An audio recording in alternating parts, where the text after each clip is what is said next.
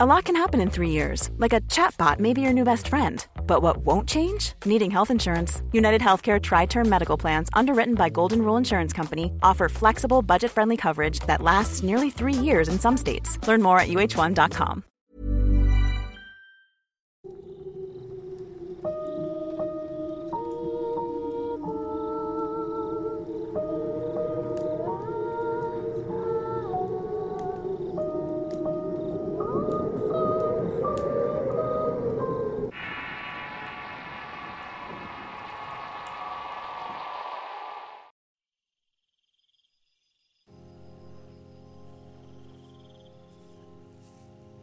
Nicanor Gómez fue un hombre tristemente célebre en el barrio donde vivía. Situado en el municipio de Ecatepec, en el Estado de México, era lo que se podía definir como un mal hombre, vicioso, desobligado y golpeador. Se dedicaba a la albañilería, tenía esposa y un par de hijos que constantemente sufrían de hambre y malos tratos. Se perdía por días después de cobrar su trabajo en una construcción y el vicio lo llamaba para visitar pulquerías y cantinas de aquellos barrios en busca de alcohol y placeres carnales que terminaban con el hombre durmiendo en los parques, sin dinero y sin conciencia del camino decadente en el que estaba. Despertaba aquellos días en las bancas o por el agua que arrojaban las mujeres en las banquetas para barrerlas diariamente. El regreso a su casucha significaba reclamos y los llantos amargos de su mujer al no tener con qué alimentar a sus pequeños, al estar sumergido en el alcoholismo no dimensionaba los problemas que ocasionaba. Así que entre gritos, golpes y el romper de cosas, los vecinos continuamente asistían a la mujer y sus hijos, evitando una tragedia de proporciones mayores. El hombre simplemente se acostaba a dormir y no se ocupaba de nada más. A veces tenía momentos de lucidez y calma, dándoles un poco de paz a su familia al llevarlos al parque y a comer con su mamá. Una mujer mayor que mortificada, le advertía a su hijo que ya no anduviera en malos pasos, ya que podía encontrarse con algo peor que él o con el diablo. El hombre, por supuesto, se mofaba de los dichos de su madre, mientras bebía a grandes tragos una botella de licor, diciendo que tenía con qué darles a los borrachos como él, y sacaba un filoso cuchillo que clavaba en la mesa, advirtiéndole que además el diablo tampoco le daba miedo, porque era su amigo y constantemente lo acompañaba a las borracheras. Al decir esto, daba risotadas y burlas, mientras bebía y casi siempre terminaba ebrio apoyado en la mesa de la cocina de su madre. Las cosas darían un giro cuando el hombre fue a trabajar a una construcción en un municipio llamado El Oro. Sería un viernes al finalizar la obra que se les pagó la semana a los trabajadores y quedaron de ir a un baile en las inmediaciones.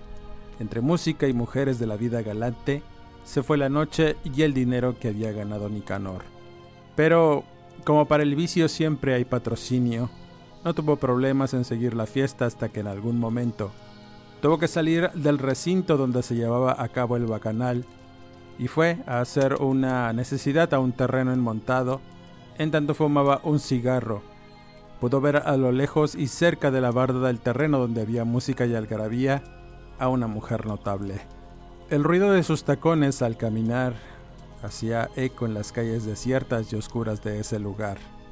Apareció de pronto de una de las estrechas calles y a medida que avanzaba el hombre contempló su espectacular belleza, de cuerpo firme y formas marcadas que eran envueltas por un pequeño vestido de tela brillosa y unas zapatillas altas que completaban la enervante imagen de la mujer.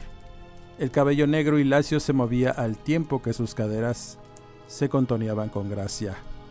Fue un deleite ver a la chica, quizá de unos 20 años, y cadencia al caminar.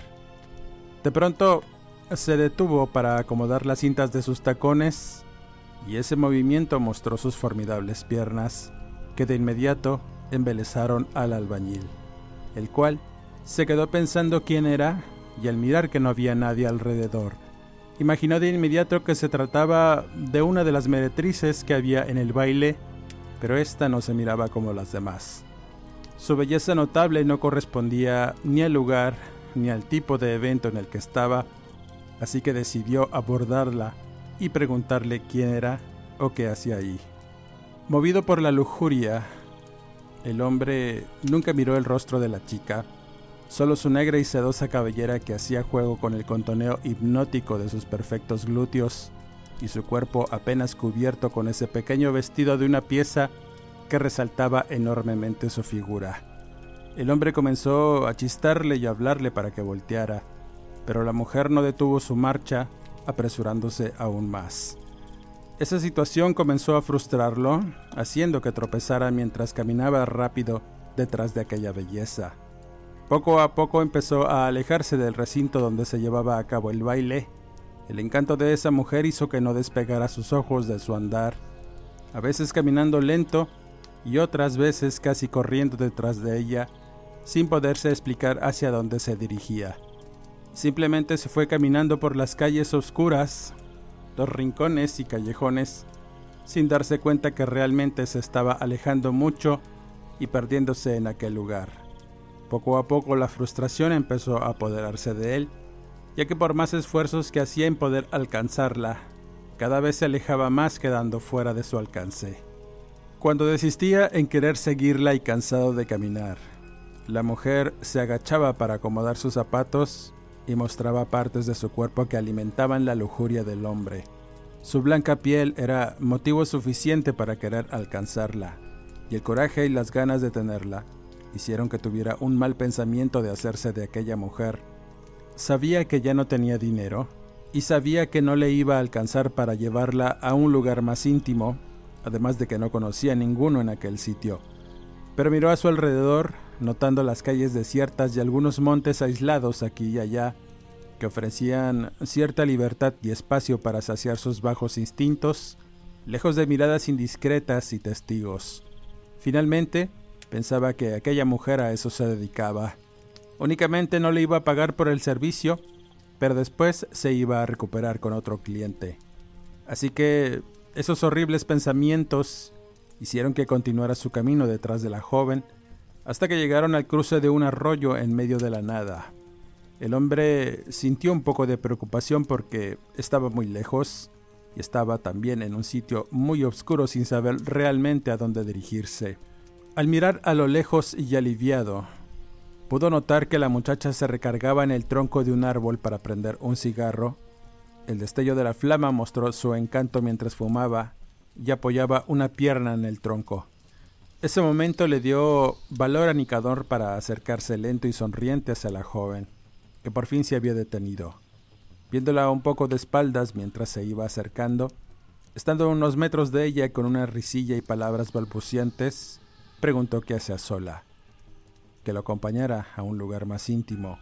La joven no contestó a las insinuaciones de aquel tipo y finalmente se acercó para poner una mano sobre la delgada cintura de la mujer pero al hacerlo, sintió un calor tan terrible y quemante que de inmediato la soltó emitiendo un grito de dolor, al tiempo que escuchó una sonrisa rasposa y profunda al darle una calada al cigarro. El breve destello iluminó un poco el rostro descarnado que mostraba parte del cráneo, el rostro que debió ser un bello complemento para el cuerpo monumental de la joven. Era una horrible calavera con piel aún pegada, tan solo siguió riéndose de Nicanor. El terror que lo invadió al ver esa extraña e inquietante visión de una mujer con cuerpo tentador y rostro horrible lo hizo correr de inmediato gritando de espanto por en medio de las oscuras calles, intentando alejarse de aquella aparición, pero al girar en una esquina ya lo estaba esperando. Y la exuberante figura se abalanzó sobre su humanidad. Lo siguiente fue sentir un dolor lacerante en el rostro que lo hizo desfallecer y ya no supo más de sí. Despertó en medio del monte a un par de kilómetros del terreno donde había sido la fiesta.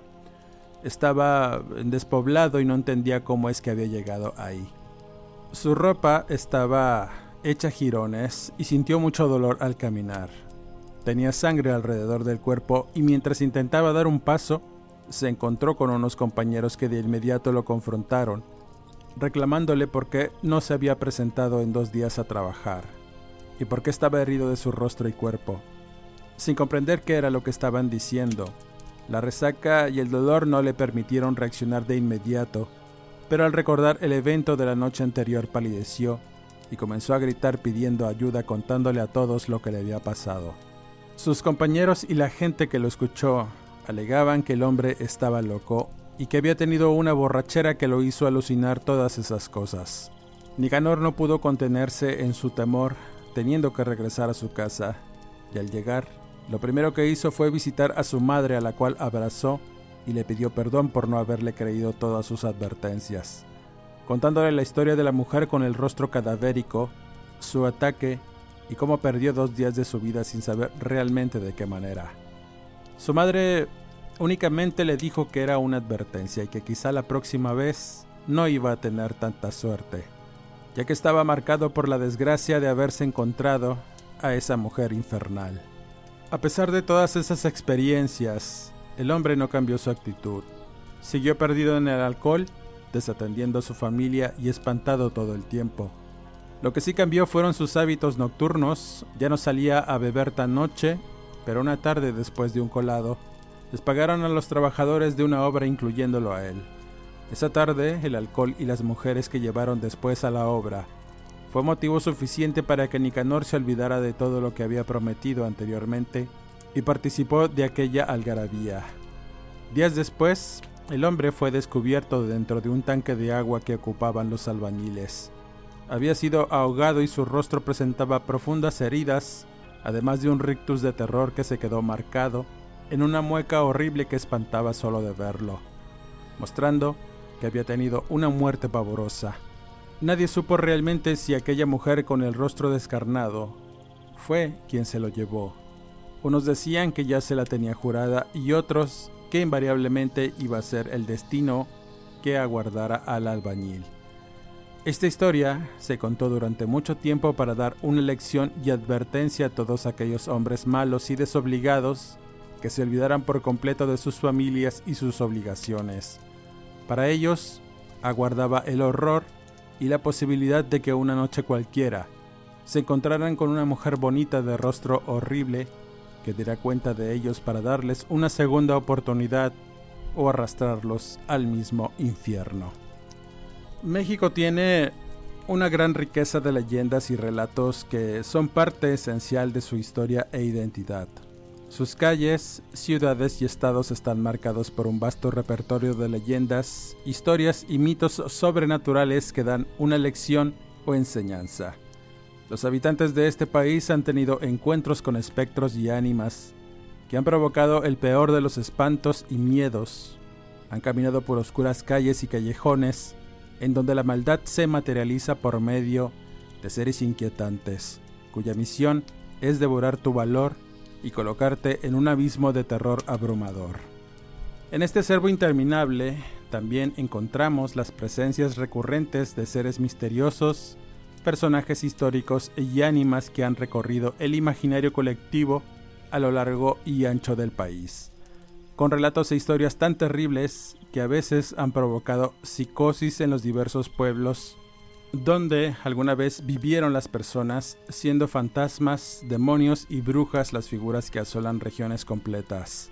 Estos relatos siguen vivos en la tradición oral de los mexicanos y despiertan la curiosidad no solo de visitantes, sino de aquellos que buscan conocer alguna evidencia sobre estas figuras y fenómenos, encontrando en México un lugar ideal para despertar la imaginación. Los mitos y leyendas forman parte de la cultura mexicana Algunas no tienen un origen preciso. Many of us have those stubborn pounds that seem impossible to lose, no matter how good we eat or how hard we work out. My solution is PlushCare.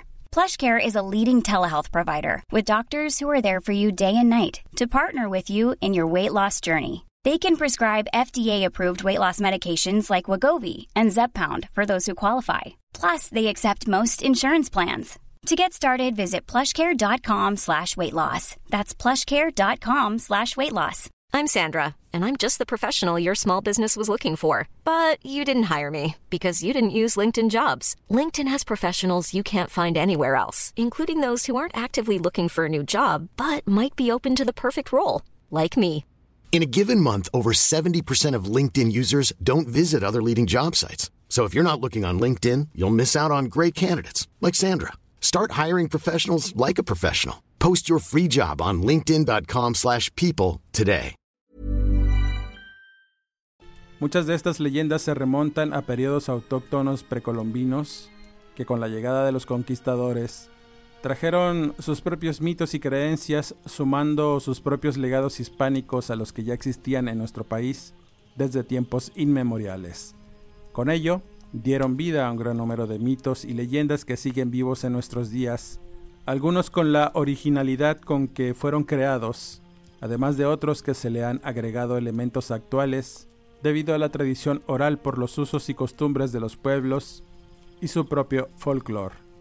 Aunque muchas veces estas historias tienen un apego marcado en zonas rurales o con personas mayores de extracto humilde que han pasado mil penurias y conocen eventos sobrenaturales, también podemos encontrar verdaderas historias de leyenda en las zonas urbanas, contada por gente de estudios profesionales, escépticos que dejaron de serlo al enfrentar un temor desconocido e increíble, y personas que viven en los centros de las ciudades que han compartido sus experiencias haciendo así un importante testimonio de aquellas figuras y seres que habitan debajo, sobre y entre las calles que alguna vez no lo fueron, en los que antes había montes, cerros, ríos y arroyos, y que con el paso de los años la urbanización le fue ganando terreno a la naturaleza y los elementos sobrenaturales que emanan de esta o que los antiguos pueblos consideraban a estas tierras donde ahora se levantan modernos edificios de lujo como malditas y adecuadas para invocar a las más poderosas y terribles fuerzas del mal. Quizá el cemento y el acero cubrieron la tierra, pero no los portales al inframundo, la tierra de estos seres de otra dimensión, o los duendes que se negaron a irse. No es extraño pensar que a pesar que las ciudades se comieron parte de la tradición, esta sigue viva a través de las calles y los edificios en donde frecuentemente se aparecen espectros, demonios y las brujas que siguen cazando en cunas de mimbre y satín.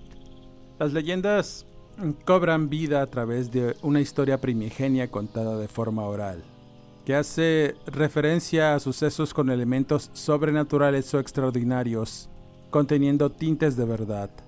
Los elementos de verdad surgen de la mención de personas que enfrentaron el hecho directamente en algún sitio conocido, épocas distintas, u objetos que guardan una historia por sí solos y a los que se les da una cualidad paranormal de donde surgen las historias que forman las leyendas. Como tales historias se cuentan inicialmente en los círculos familiares, no es extraño mencionar al abuelo, los padres o conocidos que fueron testigos del evento. Las historias generan más interés cuando se menciona a una persona que conocemos o un lugar donde en efecto muchas personas han sido testigos de diferentes manifestaciones sobrenaturales. Además de lo anterior, la ubicación temporal o la época precisa también funcionan como un elemento de verdad que complementa la leyenda en los distintos tiempos, cuando hubo una guerra, cuando todo esto era monte, son menciones que nos dan una idea de cuándo sucedió y por ende guarda cierta credibilidad por ser un momento histórico. Estos elementos fácilmente identificables y el narrador en el que se confía. Es que podemos suponer que todo lo que se cuenta podría suceder realmente. La mención de lugares, personas y causas reales tienen la función de confirmar la existencia del hecho de leyenda que se cuenta. Llorona, duende, bruja, jinete sin cabeza, charro negro, diablos y cheneques, todos por igual comparten algo en común. Un lugar, una persona que fue testigo de su aparición y oyentes que confían en los dichos de esta persona. De ahí partimos y la historia se va extendiendo a través de las personas y los años a veces se diluye pero otras se enriquece con más elementos sombríos y perturbadores que le dan aún mucha más fuerza. Además, de quien cuenta la historia hará siempre un esfuerzo por recordar el mayor número de datos que aporten credibilidad. Todas esas historias que hemos escuchado tendrán siempre un referente sobrenatural e inexplicable. Fantasmas, diablos y brujas, edificios encantados y personajes que son tradicionalmente identificables como el charro negro, la llorona o la planchada. También forman parte de leyendas que pueden variar en espacio y tiempos. De una región geográfica a otra pueden cambiar sus nombres o algunas de sus características. Un ejemplo muy claro al respecto lo encontramos en esas innumerables historias que hemos contado hasta el cansancio y no aburren, y son los seres humanos que tienen la capacidad de convertirse a voluntad en animales o al revés. Tienen muchos nombres no solo a lo largo y ancho del país, sino en distintas naciones y continentes. Estos seres tienen una íntima relación entre lo místico, las tradiciones locales de cada país personas que han alcanzado un conocimiento oculto, producto de las distintas prácticas esotéricas que forman parte de una cultura o religión. Otras historias recurrentes son las del diablo que se aparece en una fiesta o baile, en sus versiones más modernas en una discoteca, las miles de dolientes que recorren las calles y colonias del país, las planchadas que deambulan en los hospitales y las brujas que dominan el cielo y los montes de las comunidades alejadas. Esta clara similitud entre historias y personajes se puede explicar en parte porque las leyendas también tienen relación con los mitos. Los mitos son historias que intentan explicar algún aspecto de la realidad o dar una enseñanza útil en términos sociales. Un ejemplo de ello es que anteriormente no era extraño que nuestros abuelos nos contaran historias fantásticas para que nos portáramos bien, fuéramos personas útiles o de provecho, o de lo contrario se nos iba a aparecer algo tan siniestro por esa mala conducta que nos iba a devolver al buen camino por el espanto y la lección aprendida. A pesar de que estas historias no resultaban del todo ciertas, tenían un valor de verdad para las personas que las escuchaban atentos. De ahí que muchas veces estas historias comenzaban en un pequeño entorno familiar y escalaban provocando el pánico de la comunidad. Al saber de seres del infierno que merodeaban los caminos, encerrándose en sus casas por el temor a un ser que quizá nunca vieron, pero sí supieron que a un vecino se lo llevó o lo dejó maltrecho por andar de trasnochador y vicioso. Al buscar información sobre leyendas, encontramos varias que son parecidas entre sí. Lo más probable es que la mayoría tengan el elemento mito de trasfondo, debido a que se transmiten de una generación a otra de forma oral y van tomando distintos aspectos según la continuidad o región geográfica donde es contada. De esta manera se vuelve una tradicional al contener elementos de la estética colectiva que una comunidad comparte y que varían poco a poco de una generación a otra. Una de estas tradiciones orales y que podemos encontrar no solo en nuestro país, sino en muchos de habla hispana, son unas historias conocidas que tienen varias versiones, situaciones y nombres del personaje central que atormenta a los vivos. Tal y como la historia que compartí en inicio, son las de hombres que se encuentran con una muchacha en la calle, cuyo aspecto tentador no evita que los trasnochadores la sigan y cuando al fin la pueden alcanzar, tiene un rostro horrible, provocando el espanto y el horror de quienes la pueden observar. Este tipo de leyendas tiene una amplia difusión los elementos principales son que un hombre se encuentra solo en la noche por algún camino, a veces regresa de una fiesta o viene alcoholizado. Ve a lo lejos a una mujer muy atractiva, no resiste la tentación de acercarse a galantear y comenzar a seguirla. Puede ser que la mujer no se deje alcanzar y lo desvíe de su camino hasta algún punto peligroso. Puede ser que el hombre la alcance y entonces ella le descubra su identidad. No tiene rostro humano, tiene cara de algún animal, cráneo o es el mismo rostro del diablo. En otras versiones la aparición flota en el aire y sus pies no pisan el suelo, o son de animal, entre otros aspectos que se le puede dar a esta leyenda recurrente. En estas historias, el hombre al descubrir la identidad sobrenatural de la mujer, se da cuenta del peligro en el que está y a veces logra escapar. Otras, el susto que le provoca lo llega a enloquecer hasta el suicidio o mueren al instante por el terror, viven con enfermedades producto del espanto y en general su vida cambia al haber enfrentado a alguno de estas apariciones. Como este ejemplo podemos encontrar muchos más, Existen leyendas conocidas y otras que permanecen un tanto ocultas en la tradición de algún pueblo que tiene sus propias apariciones y eventos paranormales, que en muchos casos les dan una identidad y lo sitúa en la mira de las personas que buscan este tipo de experiencia paranormal que en recientes años ha ido creciendo y que genera demasiado interés y expectación en conocer y buscar las leyendas de los lugares a donde la gente tiene algún tipo de interés en encontrar evidencias de estos fenómenos. En los próximos podcasts iremos desentrañando algunas leyendas mexicanas que son poco conocidas, pero que en realidad guardan los mismos aspectos que en otras regiones de nuestro país y otros en el continente. Finalmente, y en el relato relacionado, hablaré de un personaje de leyenda muy conocido en México, Sur y Centroamérica. Los nombres los omitiré para que cada uno de ustedes la identifique mejor. Y como siempre, la veracidad y los hechos contados por la persona que compartió el relato de forma anónima queda a su juicio.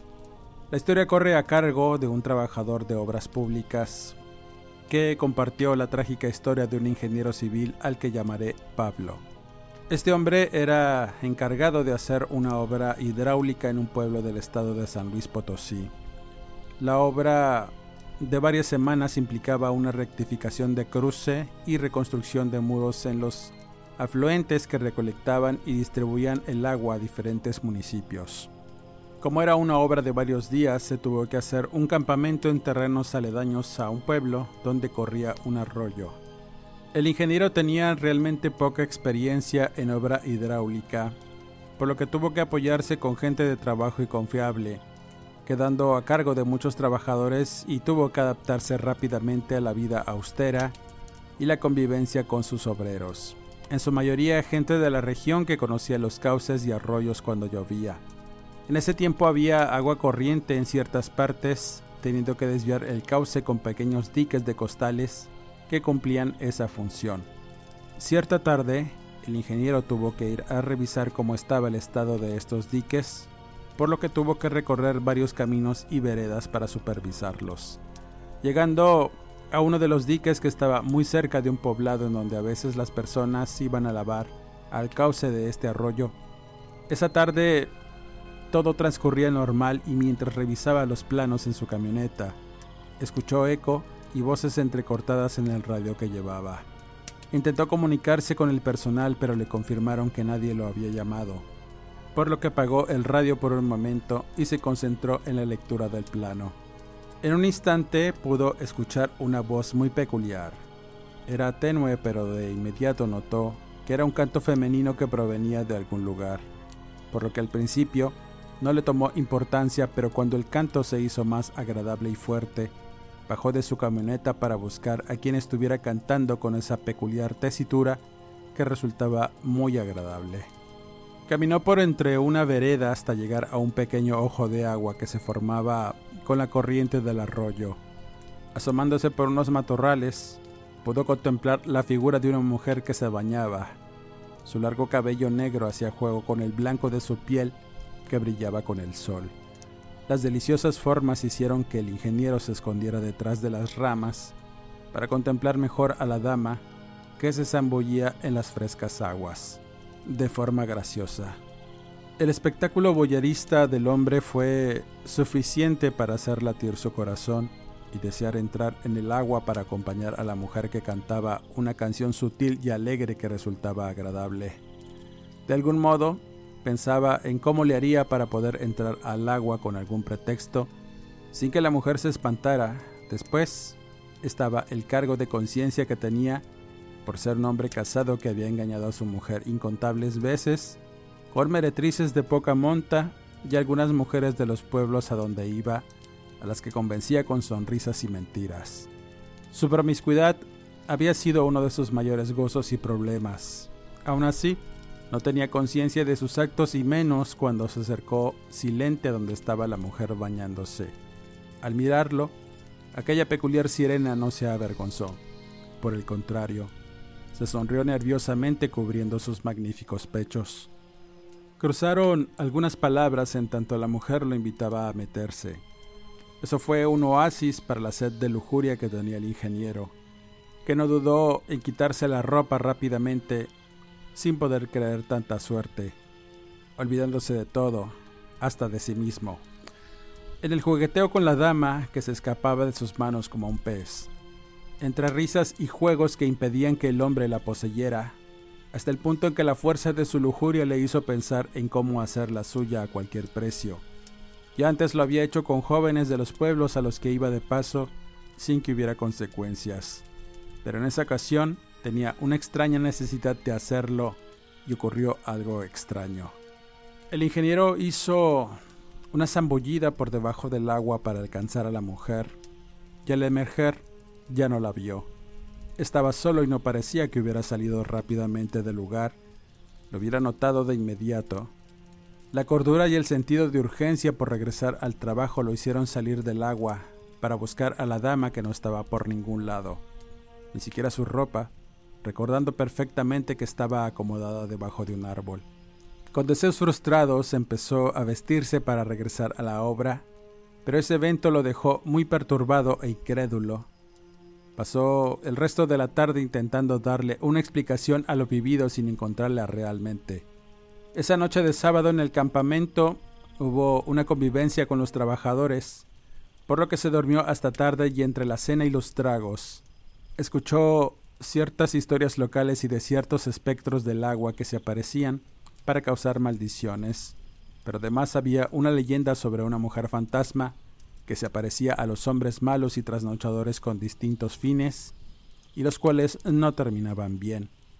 Esa peculiar historia encendió los focos de alerta del ingeniero y quiso saber más sobre esa leyenda y cómo es que se aparecía la famosa mujer. Los hombres le contaron de sus apariciones repentinas a campesinos y malvivientes que siempre terminaban muertos de la impresión. La descripción de aquellos que sobrevivían era la misma. Una mujer muy bonita que terminaba transformándose en una bestia horrible con cráneo de animal. El ingeniero no creyó en tales dichos, porque a pesar de no tener una explicación para la desaparición de la joven, esta no se veía horrible, era una mujer notablemente hermosa ajena a las bellezas de esa región, y hasta se podía decir que tenía el aspecto que le encantaba al hombre. Ebrio y satisfecho se fue a dormir a su caseta. Estuvo intranquilo y durante la madrugada escuchó un canto que ya conocía. Era la voz aterciopelada y sutil la que cantaba, por lo que de inmediato se levantó para buscar a la muchacha. Al abrir, se dio cuenta que estaba a unos metros entre una arbolada e iluminada por la luz azulada de la luna, el cuerpo espectacular se marcaba entre el vestido de manta ceñido al cuerpo y los pies descalzos eran un agasajo visual para el ingeniero, que no dudó en invitarla a pasar a su caseta. Cuando la mujer sonrió cómplice en tanto caminaba lento ondeando su cabellera, el hombre no pudo contener el deseo y se preparó para una larga madrugada en compañía de la voluptuosa mujer. Un mórbido deseo lo hizo acostarse en su cama en tanto miraba cómo aquella libertina se colaba sin cerrar la puerta de la caseta. Escuchando los ruidos del monte, se dispuso a recibirla y al apagar la luz. Solo miraba la silueta frente a él sin moverse. En un acto desesperado por tomarla, extiende su brazo para acostarla junto a él y sintió que algo no andaba bien. Lo que debió ser una suave piel tersa de blancas manos se convirtió en una áspera piel con pelambre que picaba, y de inmediato al encender la luz, con terror se dio cuenta que frente a él estaba una bestia horrible cuya cabeza era un cráneo de animal con ojos bulbosos que parecían mirarlo con locura. Los dientes amarillentos de ese cráneo parecían burlarse de su espanto. Conservaba ese cuerpo de tentación que transparentaba entre la tela pero su piel y aspecto eran repugnantes, por lo que intentó salir de ahí, pero sus piernas no se movían. Su vejiga se relajó y alcanzó a dar un grito de horror que fue ahogado por las manos deformes de la presencia horrible. Lo siguiente fueron gritos de terror, lucha y después el silencio de la noche. Al llegar el lunes, los trabajadores no se explicaban qué había pasado con el ingeniero jamás llegaba tarde, por lo que decidieron buscarlo en su caseta. Con incredulidad vieron cómo el lugar estaba destrozado. El hombre no estaba, pero había dejado rastros de sangre y su ropa regada por todas partes. Lo encontraron hora después, pagando desnudo en un camino de brecha. Estaba ido y sin emociones, cubierto de distintas heridas por todo su cuerpo y decía incoherencias sobre una mujer con cráneo. Fue atendido por una crisis nerviosa y ansiedad hasta que se pudo recuperar. Aunque ya no regresó a trabajar a esa zona, después de contarle esta experiencia a uno de sus hombres de confianza y a su jefe, el hombre desapareció sin dejar rastro. Su mujer muchas veces lo buscó sin encontrarlo y nadie supo más de él, dejando tras de sí una historia extraña y de horror en el que sería recordado como una de las víctimas de algo a lo que los lugareños de aquel sitio llamaban la tepa del ojo de agua. Con esta historia cierro este primer podcast del ciclo de leyendas mexicanas en las que estaré hablándoles de algunas que forman parte de nuestra cultura y tradición. Antes quisiera mandar saludos a Yere Basulto, Rita Mata, Marisa Adaya, a Guadalupe, Gustavo y Emilio Hernández, a Cintia Núñez, a don Juan, don Epigmenio y doña Lucha, miembros de la tropa Eutanasia, que nunca se pierden un solo podcast. Suscríbete al canal y activa las alertas. Comparte los videos y danos tu pulgar arriba. Si quieres estar en contacto con un servidor, búscame en Facebook e Instagram como Eduardo Liñán, escritor de horror. No me despido y nos escuchamos en el siguiente podcast.